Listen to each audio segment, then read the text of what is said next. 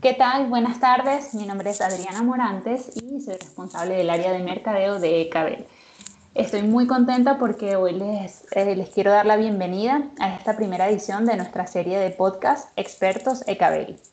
Estamos súper orgullosos en la empresa de lanzar esta nueva plataforma, principalmente porque está pensada para dar respuesta a los retos de los ingenieros, que son nuestros clientes, y que básicamente trabajan en el desarrollo de proyectos muy exigentes y que necesitan soluciones de vanguardia.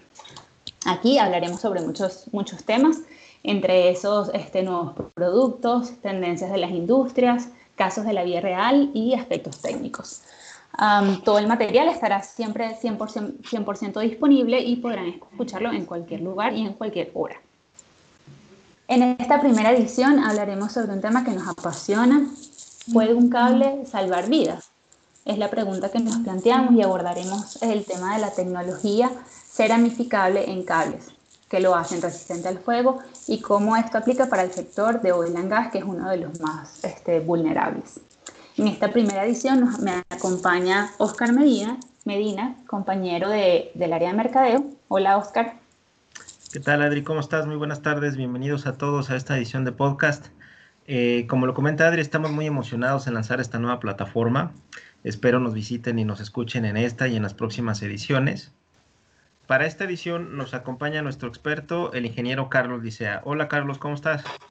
Hola Oscar, muchas gracias. Muy bien, ¿y ustedes qué tal? Todo bien, Carlos. Carlos es ingeniero eléctrico especializado en esta solución. Eh, es egresado del Instituto Politécnico Nacional como ingeniero eléctrico especializado en sistemas de alta tensión. Él ha tenido vasta experiencia en diversos proyectos, los cuales incluyen construcción en plataformas petroleras, terminales de almacenamiento de hidrocarburos y estaciones de compresión.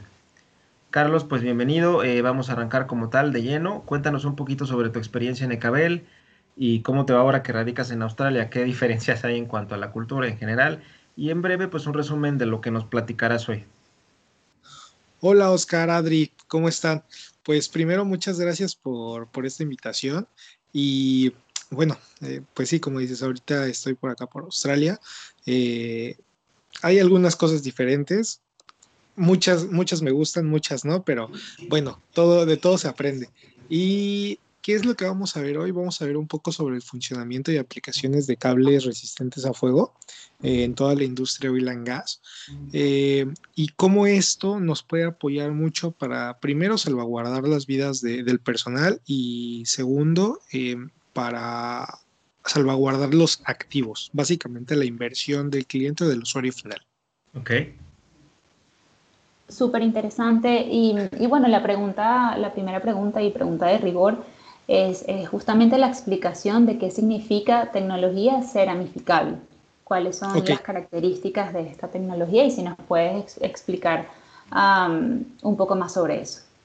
Claro, mira, este término es un término que se ha venido utilizando yo creo que los últimos cuatro o cinco años en la industria oil and gas en general en toda América. En Estados Unidos ya es un término bien, eh, bien arraigado y básicamente lo que significa, Adri, es que un cable, eh, un cable especializado por supuesto, cuando se ve sometido a fuego, su aislamiento y algunos otros de sus componentes, de sus capas, dejan de ser plásticos y se vuelven cerámica con la finalidad de, proteger el conductor eléctrico y poder seguir transportando energía eléctrica. Pues es la principal diferencia entre este tipo de cables, entre los cables resistentes a fuego y los cables retardantes a flama, porque los cables retardantes a flama simplemente no pueden hacer esto y ante presencia de fuego terminan fallando. Carlos, y ahorita que le mencionabas a Adri este tema de lo que es resistente al fuego y retardante a la flama, ¿Podrías explicarnos cuál es la diferencia entre cada uno de ellos? Sí, claro. De hecho, qué bueno que lo mencionas porque este es un punto que siempre me gusta tocar en las presentaciones. Eh, básicamente, un cable resistente a fuego se diferencia de un cable retardante a flama derivado de que el cable retardante a flama Simplemente es cualquier cable común, cualquier cable de la palería, es un cable retardante a flama y la función de este cable es que cuando se genera un incendio, el cable confina el incendio en una longitud no mayor a un metro y lo extingue. esto significa que el cable no se vuelve un elemento que aviva el cable, eh, que, perdón, que aviva el fuego, por así decirlo. Y un cable resistente a fuego, su diferencia es que ante cualquier eh, ante cualquier accidente, ante cualquier situación de incendio, el cable no va a fallar, el cable va a seguir operando normalmente hasta por tres horas, a lo mejor hasta 1093 grados centígrados, eh, lo, que va lo que va a garantizar el suministro de energía eléctrica a los sistemas críticos o de emergencia de una instalación, algo que el cable retardante a flama no puede hacer. El cable retardante a flama simplemente confina el fuego y falla, falla el cable, el cable retardante a flama. No sé si sí si, queda eh, con esto bien diferenciado o quieren que sigamos indagando, chicos. No, para mí quedó súper claro, pero entonces cada uno obviamente tiene cierta normativa, ¿no? Sí, por decir, el cable retardante a flama em, puede cumplir normativa UL y en especial eh, requerimientos o, certificaciones tipo FT4 eh, o de o pruebas de charola vertical y horizontal, mientras que los cables resistentes a fuego cumplen, por, por decir algo, para normas europeas o para instalaciones europeas, eh, normatividad IS, en específico IS 6331, y para normatividad americana o para estándares americanos cumplen UL 1709 y UL 2196. Básicamente estos estándares eh, indican cómo se deben de hacer las pruebas de, resistencia a fuego, en qué tipo de hornos, qué, tipo de, qué tipo de material se, incendia para provocar el fuego, etcétera, etcétera. Ok, perfecto. Súper claro, muchas gracias, este, Carlos. También nos planteamos la duda porque entendemos que, esta tecnología fue una, una especie de revolución en la industria, y, una de las preguntas clave es por qué, se considera que existe un antes y un después ah, de la llegada de estos cables para la protección de integridad de circuitos. Es decir, eh, en verdad es, esa, eh, es tan importante la llegada de esta tecnología como para marcar un antes y un, y un después. Ok, mira, esta tecnología, como, como lo platicaba, en Estados Unidos ya es bastante conocida, es, ya es por todas las compañías petroleras. Sabemos que Estados Unidos es el primer eh, es el primer productor de petróleo, entonces bueno, ahí se, ahí se concentran los principales mm, las principales compañías petroleras del mundo, las más grandes, y bueno, todos ellos protegen sus activos con cable resistente a fuego bajo estándares UL 1709 y API 2218. API es el American Petroleum Institute. Em, Ahora, este, este tipo de cables sí, sí es una revolución, sí vino a cambiar mucho la industria, porque anteriormente cuando sucedía un incendio en este tipo de, instalaciones, llámese refinerías, llámese terminales de almacenamiento, llámese plataformas petroleras, eh, las personas y sobre todo los seguros se daban cuenta de que en este tipo de, instalaciones era muy complicado em, eh, suministrar energía eléctrica en un incendio. Entonces, ¿qué es lo que pasaba? Por decir, ya estaba el incendio y se querían cerrar válvulas que a lo mejor seguían emitiendo gases o que a lo mejor seguían bombeando algún tipo de, de combustible y alimentando el fuego. Y bueno, ya no se podía porque simplemente no había energía eléctrica para hacerlo.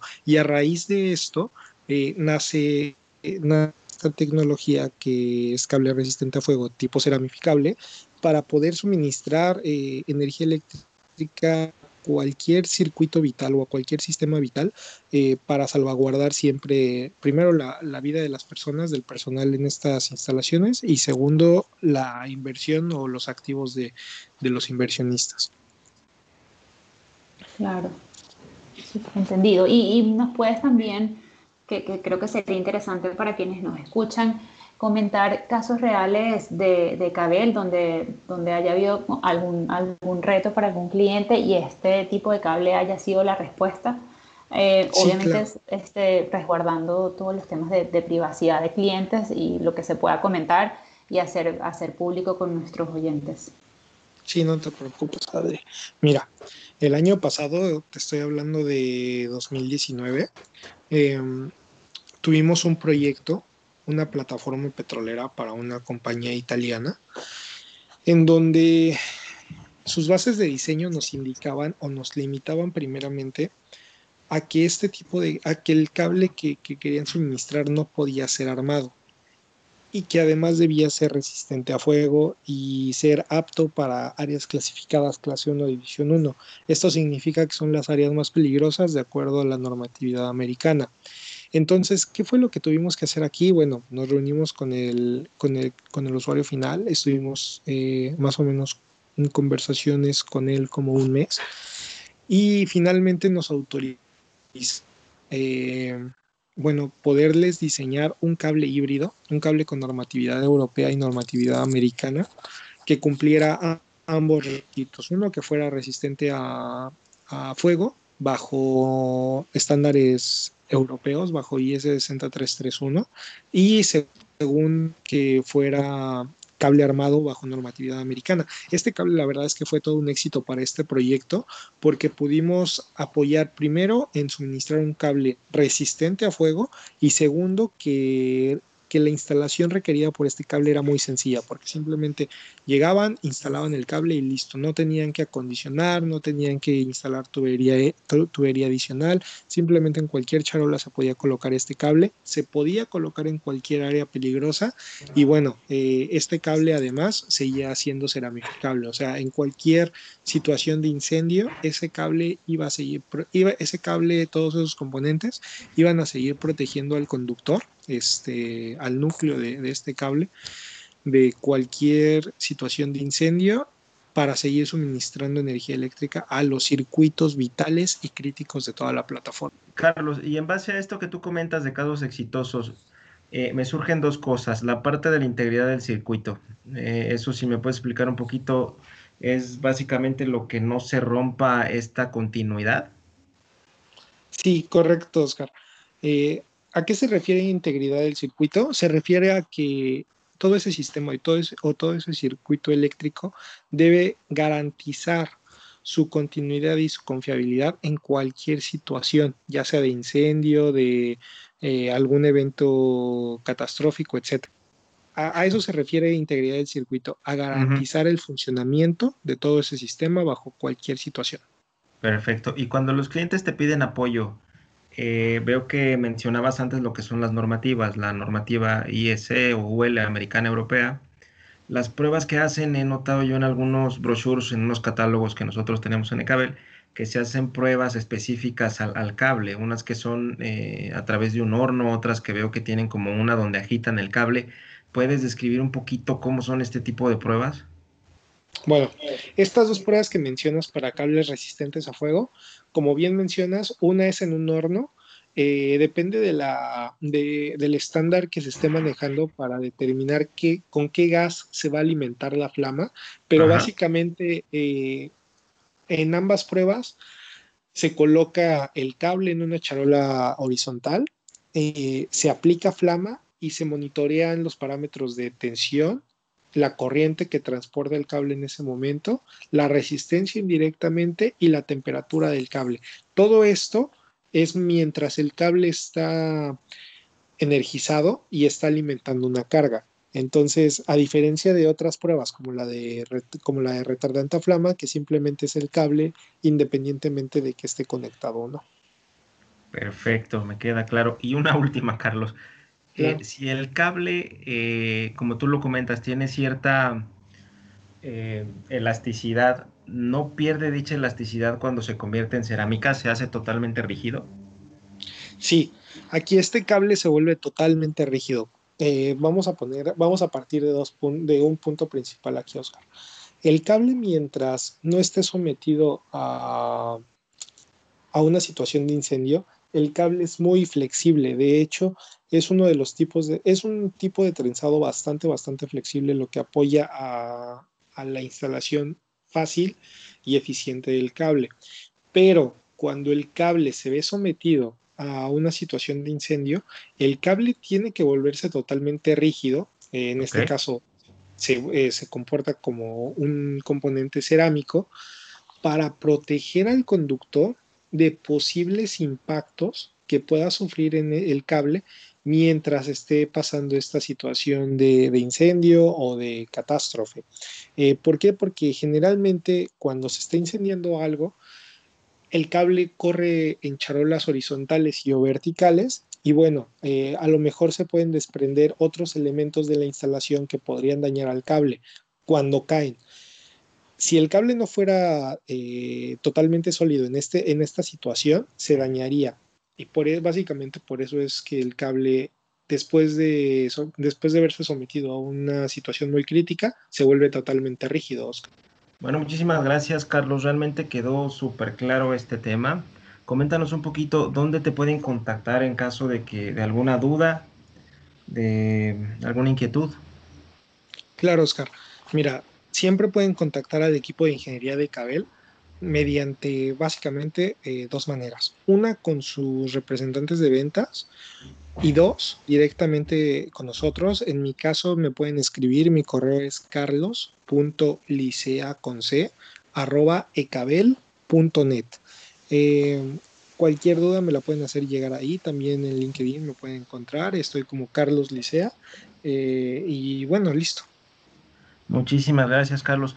Y muchísimas gracias a todos por su participación. También les comento que pueden encontrarnos en la página web. En YouTube tenemos algunos videos muy interesantes sobre algunas de nuestras principales soluciones. También estamos en LinkedIn, como comenta Carlos, con Ecabel, tal cual. Eh, también tenemos este tipo de sesiones de podcast de manera eh, semanal, las cuales puedan encontrar en nuestra página web. Les agradecemos mucho, mucho su tiempo y les estaremos notificando a través de la página sobre nuestro siguiente podcast. Muchísimas gracias, Adri, también por tu, por tu atención. Y muchas gracias a todos. Hasta luego. Gracias, gracias. Gracias, hasta luego. Hasta luego. Gracias, gracias a Carlos, gracias a Oscar y bueno, esperen más información de Cabello.